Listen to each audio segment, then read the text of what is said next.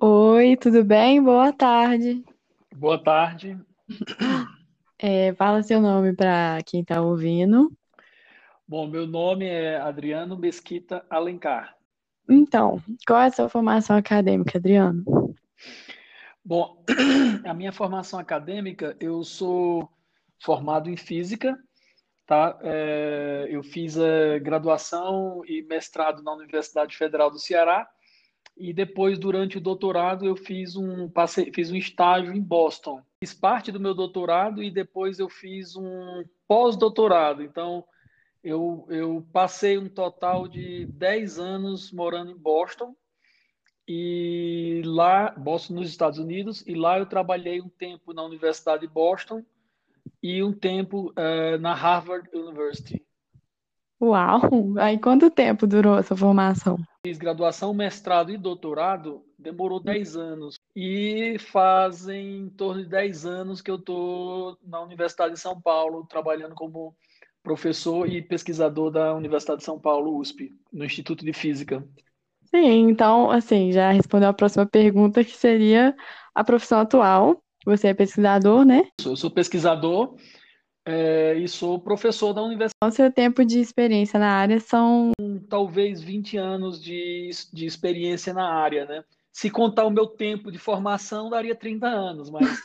Qual é a carga horária de trabalho que você tem?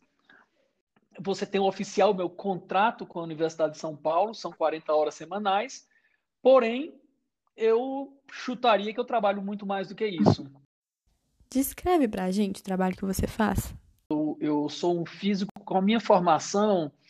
A gente fala muito que a gente trabalha na área de mecânica estatística, que é um, é um pouco mais avançado, vamos lá, do que, é uma, do que a termodinâmica em si. Mas eu uso essas ferramentas de termodinâmica e mecânica estatística é, para resolver problemas que tenham correlação com a parte biológica. Então, é, eu, eu eu correlaciono, por exemplo, tentar entender, por exemplo, o padrão de ronco, ou uma série de fenômenos relacionados a ronco usando física para uh, auxiliar, como uma ferramenta auxiliar da parte médica. Então, é, isso foi é, é, saiu no Globo Repórter. A gente teve... Eu diria que você se sente totalmente realizado com o trabalho que você faz atualmente? Olha, eu me sinto, eu, eu me sinto, eu não vou dizer totalmente realizado, porque eu acho que se eu falasse isso eu estaria acomodado, né? Então. Você... E aí você Exatamente. ia querer mudar de novo. É, é, é, eu, eu ficar realizado. Eu estou realizado em relação ao que eu esperava estar nessa altura do campeonato. Mas ainda tem muito mais coisa para eu fazer. Entendi. Eu queria te perguntar com quais outras áreas você trabalha. Então, você já falou da medicina. Olha, eu, eu, eu trabalho diretamente, eu, química, eu trabalho diretamente com a farmácia, uh, tenho colaborações na engenharia, matemática, saúde pública, educação. Você teria interesse em aperfeiçoar mais a sua área ou em outra? Olha, é, é assim, eu estou numa posição atual sempre tendo que aperfeiçoar, sempre estar tá buscando novos caminhos para que os meus alunos de pós-graduação tenham também os seus próprios caminhos. É, então, o que eu posso afirmar é que não é uma profissão entediante. Seu ambiente de trabalho, você diria que é na que é na, facu na universidade, mas assim, o trabalho em casa e Exatamente. Exatamente você coordenou equipe, você diria que exige muita criatividade? Existe como, tá? Existe como você ser um pesquisador é, sem ser muito criativo. Existe, é, e eu conheço alguns, né? não, não é, é, impossível. É, mas o que eu faço especificamente, a minha área de atuação é criatividade é o ponto número um. Eu tenho que parar, olhar para o problema e ficar ali simplesmente pensando para que lado é possível andar. Criar esses caminhos que ainda não existem. Então, que às vezes exige mais paciência pra, pela ciência do que uma tomada de decisões rápida? Ou é balanceado isso? Olha, é balanceado. Depois de ele passar seis meses trabalhando num problema, você percebe que aquele problema pode não dar em nada. Então você tem que rapidamente tomar a decisão de dizer assim: vamos mudar a linha e vamos fazer outra coisa e vamos para esse lado. Porque se você demorar muito, aquele aluno se atrasa e perde a bolsa. O executivo ele toma decisões rápidas e o executivo que toma essas decisões rápidas e que na maior parte das vezes a decisão é acertada, esse vai ser um executivo bem sucedido. Em comparação a um outro executivo que é mais ali, ele fica mais em dúvida, ele pergunta para muita gente, então ele faz as coisas no tempo errado. Nossa, então você diria que assim, uma das qualidades, capacidades pessoais assim da pessoa seria a tomada de decisão certa pelo sentimento. É certa né? pelo sentimento. Agora veja que esse sentimento não é é, obscuro, mágico. Não, não é isso. Claro, ele né? toma aquela decisão porque ele está por dentro do que está acontecendo. Ele provavelmente é um cara que lê os jornais, é um cara que conversa com as pessoas, é um cara que toma iniciativa. Então, o, novamente, o bom cientista é aquele que toma a decisão rápida, eficiente, na hora certa, porém, ela é fundamentada fundamentada no que ele lê, no que ele sabe, no que ele conversa, no que ele fala, no que ele escuta.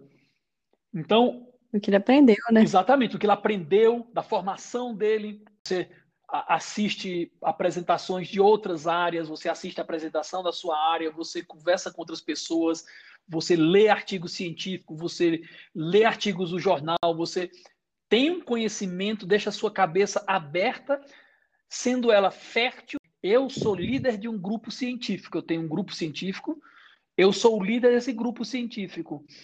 E muitas vezes eu tomo uma decisão rápida simplesmente no meu sentimento pessoal. E isso diferencia muito um pesquisador é, eficiente e um pesquisador menos eficiente. É, quando esse sentimento é mais acertado do que errôneo. Então, assim, felizmente eu estou nessa categoria que, assim, essas decisões que eu tomei rápido, a maior parte delas foi para o caminho certo. Então, é quase como, eu diria assim, esse sentimento que eu tenho quando aparece um momento de divisão de águas, que eu tenho que rapidamente tomar uma decisão, eu respiro fundo, tomo a decisão e, normalmente, essa decisão é certa ou muitas vezes é certa, ou na maioria das vezes foi certa. Então, como o seu trabalho contribui para a sociedade? Por exemplo, eu trabalho com assuntos de física do corpo humano, a fazer uma reportagem do Fantástico sobre temperatura, sobre temperatura do corpo e como as pessoas se sentem no verão, que envolvia motor do ônibus, ar-condicionado, é, medição de temperatura, envolvia uma série de coisas e eu, eu dei um auxílio. Então, isso é uma forma que a gente usa a física, usa a ciência para dar um a, a, a sociedade na forma de impostos, é, é, é, paga os, a, a, universidade, né, gera recurso financeiro, investe na universidade, a universidade dá em troca é, na forma de esclarecimento da população. O mais importante na ciência, eu acho, é ter a cabeça livre para pensar, ter um ambiente livre para executar suas ideias, ter uma liberdade de falar, ter uma liberdade de escutar, ter um bom senso é, em analisar as coisas e ter flexibilidade e aceitar que você também pode errar. Então, é, é, é ter essa desconfiança, ter essa curiosidade, ter é, é, isso na cabeça. Então, é, é, o conselho que eu dou, né, o que eu falaria que, que é bem característico né, para uma pessoa seguir essa carreira. É justo. Olha, não tem nada a reclamar, tudo a agradecer. Muito obrigada, foi essencial, assim. É... Eu agradeço também a oportunidade está fazendo uma contribuição, uma retribuição do que a sociedade faz é, é, por nós, cientistas, pesquisadores, professores. Então, é, é parabéns pela iniciativa da, da, da, sua escola, da sua, né, é, pessoa em si por procurar. Isso, assim, muito agradecer. Muito obrigada. Então tá bom, é, obrigado também. Boa sorte para o seu trabalho, boa sorte para estar nos escutando aqui.